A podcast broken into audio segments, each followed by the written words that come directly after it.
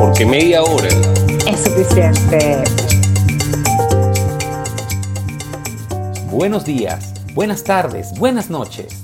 Bienvenidos a tu podcast favorito con Isabela Becchionache y Jonathan Lilue, quienes en media hora te traen música, películas, series y muchas cosas más de ayer, hoy y del más allá. Y con ustedes, los chicos de media hora es suficiente. Bueno, venimos a hacer deporte hoy, ¿no? Tienes tus tienes tus licras, tus licras pegaditas, tienes todo, ¿no? Te echaste todo para poder un hacer Un leotardo.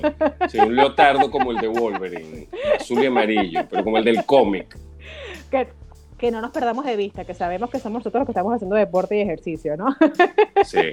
Bueno, bienvenidos a este nuevo episodio. Este es un episodio especial que le vamos a dedicar al mundo deportivo. Pero no es que vamos a hablar del Real Madrid como el mejor equipo del mundo ni nada por el estilo, o el Magallanes como el mejor equipo del béisbol de Venezuela. Ah, no, para nada, no, vamos a hablar de nada de eso. Hubo como una intercesión aquí de sonido, que no sé qué pasó, que dijiste algo. Aquí vamos a hablar del mundo del deporte, de todo lo que guarda relación con su música, películas y series, y bueno, los Leones del Caracas para todos ustedes.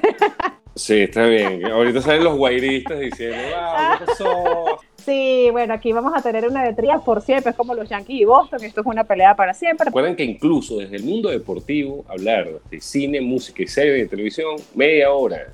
Es suficiente. En música. Bueno, Isa, yo te voy a ser honesto. Yo he escuchado algunas cosas de cantantes, pero como digo yo, aquí recomendamos. Y señores, si el tipo fue deportista y se puso a cantar, olvídenlo no, tiene sentido escucharlo.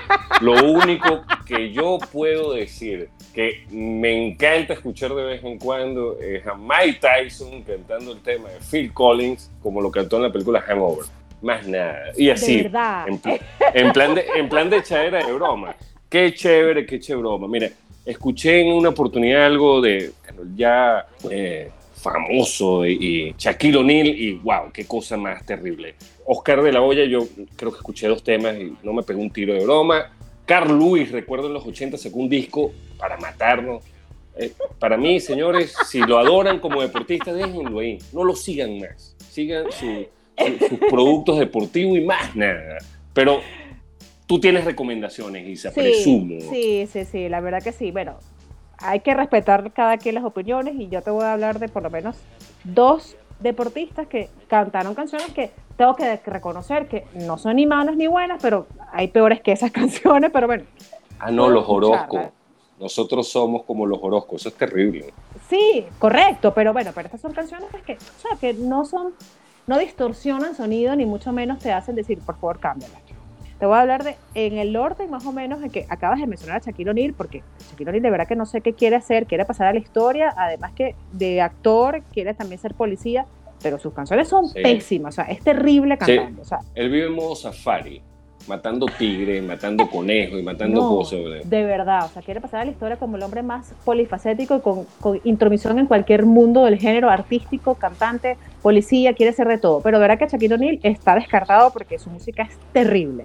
La de Manny Pacquiao, no sé si la has escuchado, que yo, pelearé, yo pelearé por los filipinos. Pero ya va, ¿qué tiene esta canción? él, bueno, él la preparó precisamente porque tenía la pelea del siglo y, oye, no está mal porque además que expresa en esa canción lo que tuvo que hacer, su entrenamiento en las calles, lo que realmente le quería transmitir a los filipinos que iba a pelear no por él, la pelea del siglo, sino por ellos. O sea, quería hacer una manera de demostrarle eh, su, su, patriotismo, ¿no? Con su país, de decirle, mira, yo voy a pelear por ustedes, yo los voy a representar. Bueno, además que yo creo que es la única persona que, que, que Filipina tiene que realmente ha hecho carrera extranjera, ¿no? Donde se ha hecho conocer.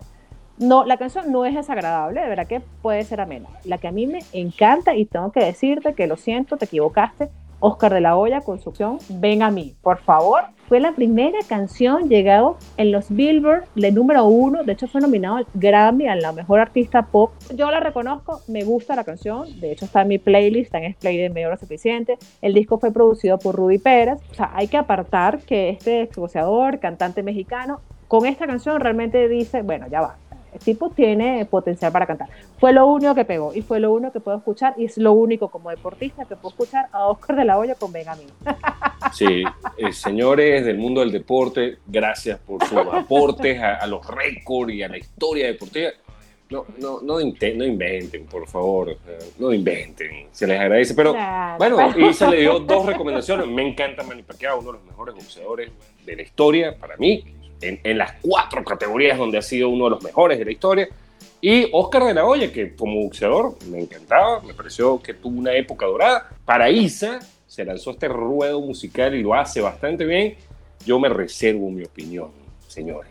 Me la que reservo. es bello, es bello. A mí Me encantó. Ven a mí. Esa, esa Me opinión no encantó, me la ¿verdad? reservo porque De hecho- sinceramente ahí no, no estoy. No, pero La película de hoy Vamos a hablar del cine deportivo. Hay grandes películas que tratan sobre el mundo del deporte, campo de juegos de Kevin Costner. Yo voy a mencionar las que para mí son geniales. No sé si en el orden, porque cada vez que me las encuentro las veo todas igualito. Una es la gran película Moneyball con Brad Pitt, Jonah Hill. Incluso aparece Chris Pratt cuando todavía Chris Pratt era ese actor de segunda línea, ¿no? ¿De Ujú. qué trata esta película para los que no la han visto? Es una película que trata sobre la historia de este gerente del equipo de Oakland que con estadística, con números, con otro concepto de cómo evaluar a los jugadores, qué talento buscar, cómo crear un equipo, logra que Oakland llegue a la final de la Serie Mundial. No la gana de chiripa, pero su gran arma era un estadístico que sacaba los números y que evaluaba el, el juego sin ni siquiera conocerlo. Película genial, además una historia de la vida real y con ese contenido que para los amantes del béisbol es interesantísimo porque es la emoción del juego, es la pasión que entrega el deportista. Yo creo que por eso quisimos dedicar también este programa, porque el deporte creo que nos abarca a todos. O sea, tal vez no te gusta mucho el fútbol, a alguien no le gusta, pero el mundial es el mundial de fútbol. sí. Es Y la serie mundial, yo veo muy pocos juegos, pues son como 180 juegos entre ver películas, series y ver los juegos. No, no puedo ver la, la Major League Baseball, o sea, te- tengo que buscarme oh, un trabajo que me permita hacer eso. Y para los que no la han visto, espero que la puedan ver y disfrutarla. Y ahora me voy a otro deporte que para mí es favorito, uno de mis favoritos, y es la NFL o el fútbol americano. Y la película que te quiero hablar es de Draft Day. Yo he tenido la oportunidad de ver los Draft Day en distintas ocasiones y es una locura cómo seleccionan. O sea, Estados Unidos creó un concepto para escoger a estos atletas que van a formar parte de la NFL. Entonces están los primeros drafts, los segundos. Y Kevin Costner, como gerente de, de un equipo de fútbol americano, durante todo el día va moviendo las piezas a ver cómo se queda con los mejores jugadores. Está el desaparecido Chadwick Boseman, Jennifer Gardner, Flan Langella y un casting espectacular. Y los que no entienden mucho del mundo del fútbol americano, con esta película no lo van a entender, porque Ok. esto no es parte del juego. Esto No es- explica, no explica nada.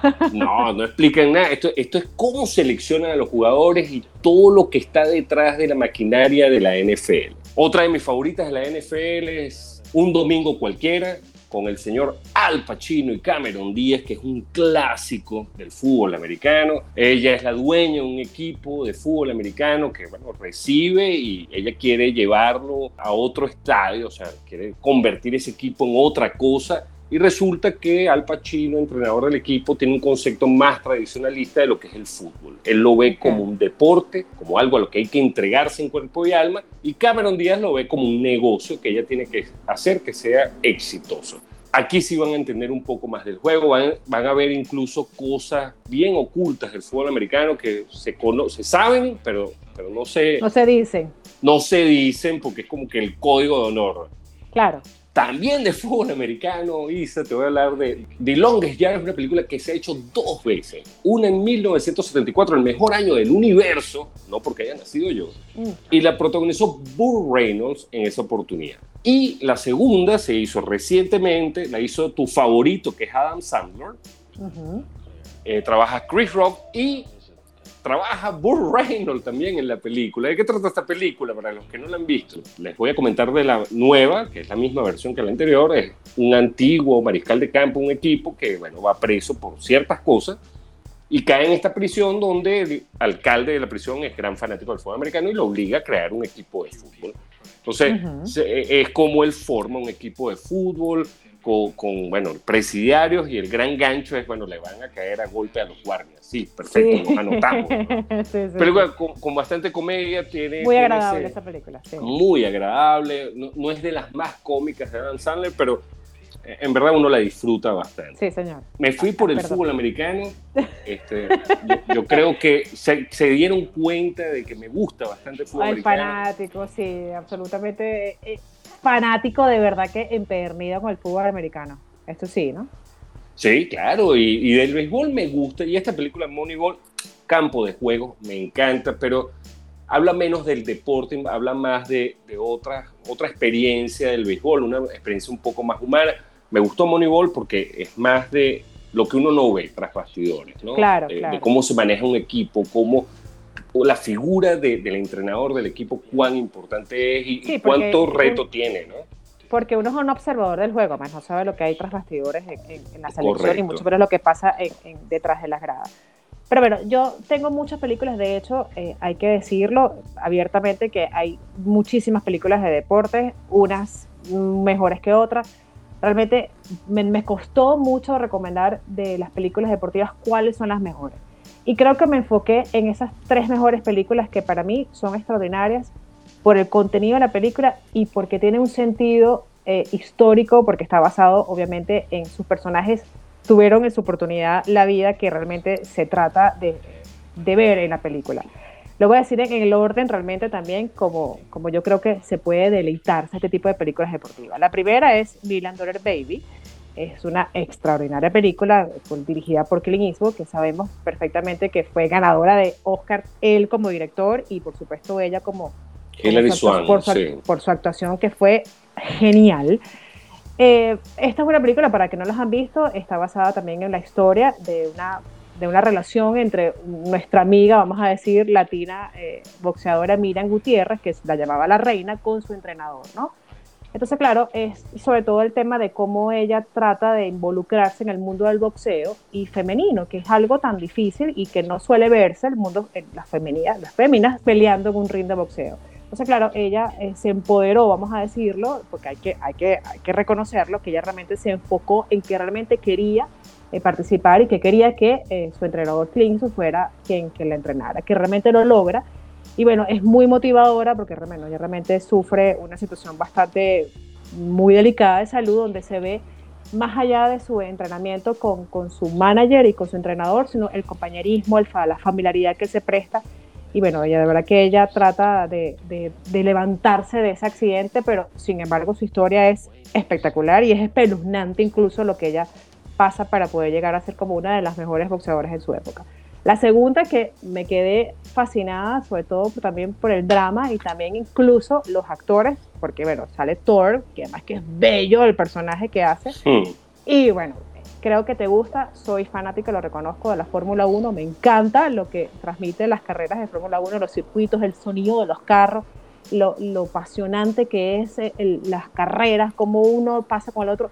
Eso, el- naturalmente, para mí, soy fanática de la Fórmula 1, pero esta película me estremeció por la historia de estos dos pilotos de la Fórmula 1 que fueron históricos en la época de los 70, que realmente fueron bien, bien contrincantes, entonces como más allá de ser en- amigos, se hicieron enemigos, pero ese, esa enemistad tenía una, una situación por la cual ellos realmente iban a la pista, ¿no? Eh, no solamente por ganar, sino por ganarle a él. O sea, el reto es ganarle a él que estos dos personajes, estos dos pilotos de la fórmula fueran James Hunt, que es Nicky y Nicky Lauda.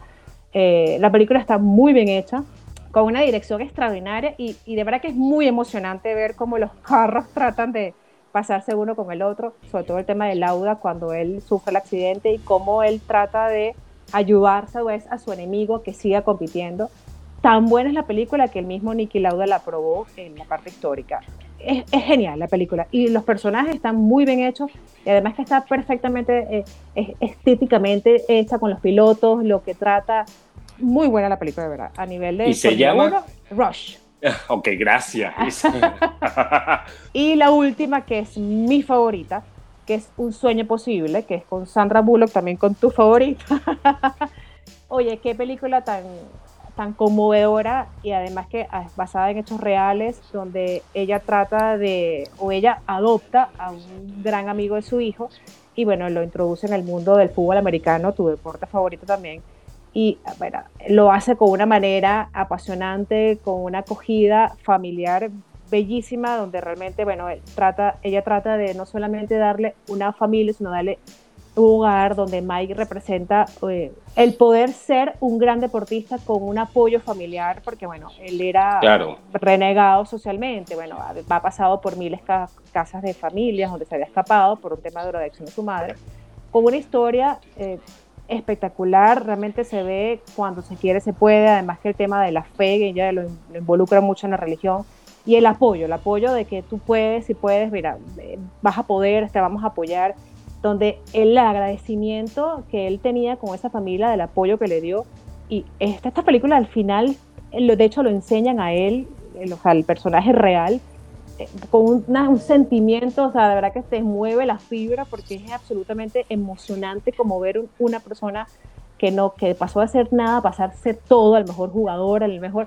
oye, de verdad que esta yo creo que es la mejor película de historias reales en el mundo del deporte. hay muchas que estamos dejando. Está Hurricane, que la protagonizó Denzel Washington, Ford vs. Ferrari, que la hizo Matt Damon y Christian Bale, Ali con, el, con Will Smith. Hay muchas películas del deporte. Estas son las que escogemos nosotros porque acuérdense que esto no es seis horas y media, es suficiente, no, es media hora. Y mencionamos, creo que las más significativas para nosotros desde distintos puntos de vista. Espero que escuchen estas recomendaciones. Si no las han visto, tienen que verlas. Si las vieron, coméntenlas. Y si tienen otras recomendaciones para nosotros, bienvenido, porque yo creo que coincidimos en eso, Isa. Dejamos muchísimas por fuera. Sí, sí, muchísimas. Estas son las que, bueno, como tú dices, las favoritas. La serie que ver. Y bueno, les voy a hablar de cuatro series. Espero que, que si las han visto, nos comenten que les, me encantan. Una es Friday Night Lights, que es una serie más o menos vieja, al principio de, de este siglo, mire, ya hablamos así, al principio de este siglo había una serie que se llama Friday Night Lights. Exacto. Que es un entrenador, es la vida de un entrenador con un equipo de fútbol americano de high school. En Estados Unidos el high school juega los viernes, el college juega los sábados y la NFL suele jugar los domingos, lunes y jueves. Esta historia se basa, la serie duró cinco temporadas, y es mucho lo que viven estos jóvenes en, el high school que tienen esperanza de llegar a una buena universidad, cómo el entrenador los apoya no solo a ser un gran equipo de fútbol americano, sino también afrontar la vida con responsabilidad. Excelente serie, si no la han visto, búsquenla, véanla, disfrútenla. La otra que les tengo es una clásica, Isa, porque no podía dejar de hablar de esta serie. Estoy hablando cuando yo tenía como 7, 8 años. Y se llama The Bad News Bears o, como la conocimos nosotros en Venezuela, Los Osos Revoltosos. ¿Te acuerdas de esa serie, Isa? Sí. Oye, sí, no lo puedo creer. Bueno, en esa serie trabajaba, el, entrenador era Jack Warden, que era, bueno, un, un tipo que para evadir ir a prisión, él, limpiaba piscinas. Y para evadir ir a prisión, él decide encargarse de este equipo de las ligas infantiles, que era un desastre el equipo. El equipo, o sea, el peor equipo que ese no existía. La serie en verdad duró, creo que fueron un año o un par de años, fueron 20 o 20 pico capítulos, no fue muy largo, pero increíble. Yo tengo grandes recuerdos de ver la serie y ver qué tan malo eran estos niños jugando béisbol. Eh, la otra serie que les tengo también es de béisbol, y se llama It's Bound and Down.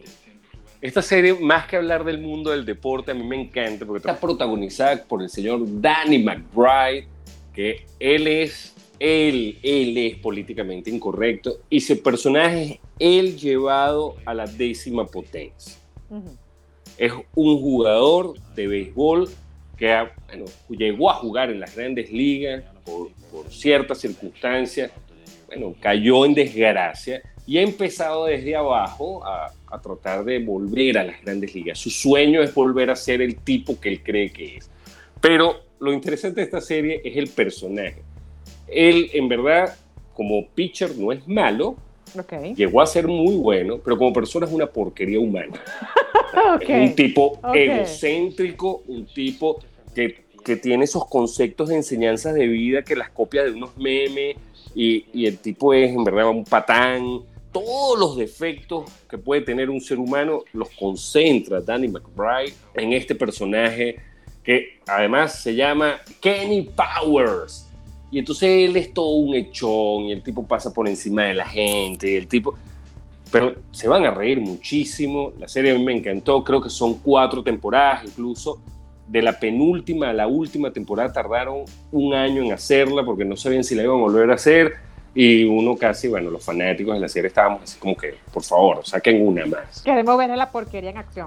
Claro, es de HBO y bueno, este, hay de todo, hay sexo, drogas, rock and roll, alcohol.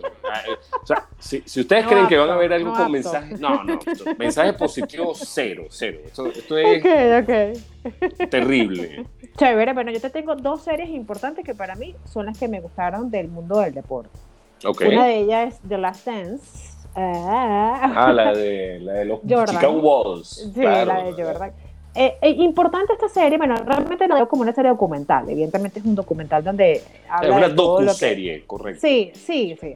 Algo que en lo particular me llamó mucho la atención es que, bueno, vamos a, vamos a reconocer que Michael Jordan es la estrella del mundo del básquet. O sea, realmente la gente comenzó a saber, o nosotros comenzamos a saber más allá del mundo del básquet, por lo menos en mi- lo, debo reconocer como mujer, a partir de él, ¿no? Porque, bueno, además que no solamente sacó zapatos, el número uno, las, las jugadas eran una cosa espectacular que lo que hacía, porque era el hombre del momento en el mundo del básquet. Pero bueno, en la serie, esta serie se puede ver mm, el- los egos de cada uno de ellos, de cómo llegar a ser el número uno, de cómo vamos a ser un poco traicioneros para poder quitar el papel protagónico que está teniendo, la ambición, cómo consume a- al ser humano y aquí también al deportista. Bueno, lo que incluye los entrenamientos, lo que incluye realmente si son o no amistades entre cada uno de los participantes o los- o los equipos. O sea, va- vamos a decir que un equipo realmente esas personas son realmente amigos o simplemente es mi compañero de mi equipo. Hay muchísimas cosas en esta serie, pero es muy interesante la historia de Chicago Bulls, pero bueno, cómo participó Michael Jordan. Yo creo que aquí también eh, movió un poco la emoción de Michael Jordan porque hay muchas cosas que, que lo critican, eh, vamos a decirlo, sus amigos hablan un poco mal de él, ¿no? Pero bueno, es muy interesante este documental, la historia de, de- de su participación y todo lo que involucra el mundo del básquet. Y una que recientemente también aquí se, en media hora se recomendó, que es la de Big Shot, que está en Disney. Es una Ok. serie familiar eh, que trata también del mundo del básquet. Es un entrenador que fue despedido por un escenario que hizo bastante eh, problemático en un juego deportivo del mundo de la- del, del básquet profesional. Entonces lo denigran y vamos a decir lo que lo despide. Entonces él se encarga de entrenar a un grupo eh, de niñas adolescentes en un colegio bastante elitesco a entrenarlos a, a ser unas mejores jugadoras de básquet. Es muy familiar, es una serie, yo creo que este tema también es un poco, se ha repetido en varias ocasiones en muchas series, pero esta es muy entretenida y bueno, de aquí se recomendó, pero lo vuelvo a plantear porque estamos hablando del mundo del deporte y Big Shot a mí me encantó que está en Disney, para que Claro. Bueno, y a mí Last Dance me encantó porque además yo viví la época de los Chicago Bulls, viví la época de todos sus anillos de la NBA y yo veo a veces muchos muchachos de 20, 25 años que no tienen, o sea, se ponen la camisa de Jordan, han visto Sí. algunas cosas en YouTube, pero ver los juegos en vivo cuando, cuando Sí, estaba Scottie Pippen, cuando estaba Dennis Rodman, cuando estaba Michael Jordan juntos, una- verlo en, no en vivo, en el momento. Yo tampoco en el momento, en caliente, cancha, en claro. caliente, o sea, en caliente los tres segundos que te faltaban y meter, a, a encantar la cesta y meter los puntos cinco, o sea, Sí. o sea, era una cosa eh, Bueno, que- además, que los pelos se te paraban. Re- recordemos que la selección de Venezuela llegó de segundo lugar y disputó una final contra, contra el Dream Team. O sea, esa época uno la vivió bastante. Sí, señor, sí, sí. Y, y a nosotros conocer estas cosas tras bastidores de lo que sucedía en los Chicago Bulls fue genial. Y para los jóvenes conocer a, a estos personajes que fueron un hito. Estaba Larry Bird, estaba Craig Abdul-Jabbar, habían estrellas del básquet. Pero estos fueron unos monstruos. Estos No, no, no, no. Otra Esto es un cosa. fenómeno, esto es, es del otro planeta. O sea, él, él nació para hacer lo que está haciendo y vaya de qué forma tan extraordinaria y tan Sí. buena la hizo. Claro, bueno, espero que hayan disfrutado nuestras recomendaciones, o más que recomendaciones, hayan disfrutado nuestro recorrido por esta del mundo serie, deportivo. de, de estas series, estas películas, esto, estos pseudo cantantes que fueron deportistas. Porque no, tengo registro, no tengo registro, Isa, de algún cantante que se haya convertido en deportista. Habría que investigarlo, ¿eh? pero vamos a dejarle eso a los que nos escuchan y si alguien conoce algún cantante que después se involucró en el mundo del deporte también es válido, ¿no? Claro, porque conocemos al revés. Deportistas que cantan, pero no cantantes que después son deportistas, no al revés. Exacto. y hay, la discordia. seguro, como siempre, hay alguien que nos escucha que tiene un dato interesante que puede compartir con nosotros. Game over. Bueno, Isa, ha sido todo por hoy. Espero que haya sido un fair play para ustedes este, este episodio dedicado al deporte. Yo espero que tú lo hayas disfrutado igual que yo hice. Me, encanta hablar de estas cosas. Sí, esto da ganas de hacer ejercicio. Uno dice como que, bueno, Dios mío, qué flojera, pero vamos a hacer ejercicio para ver si llegamos a la par, ¿no?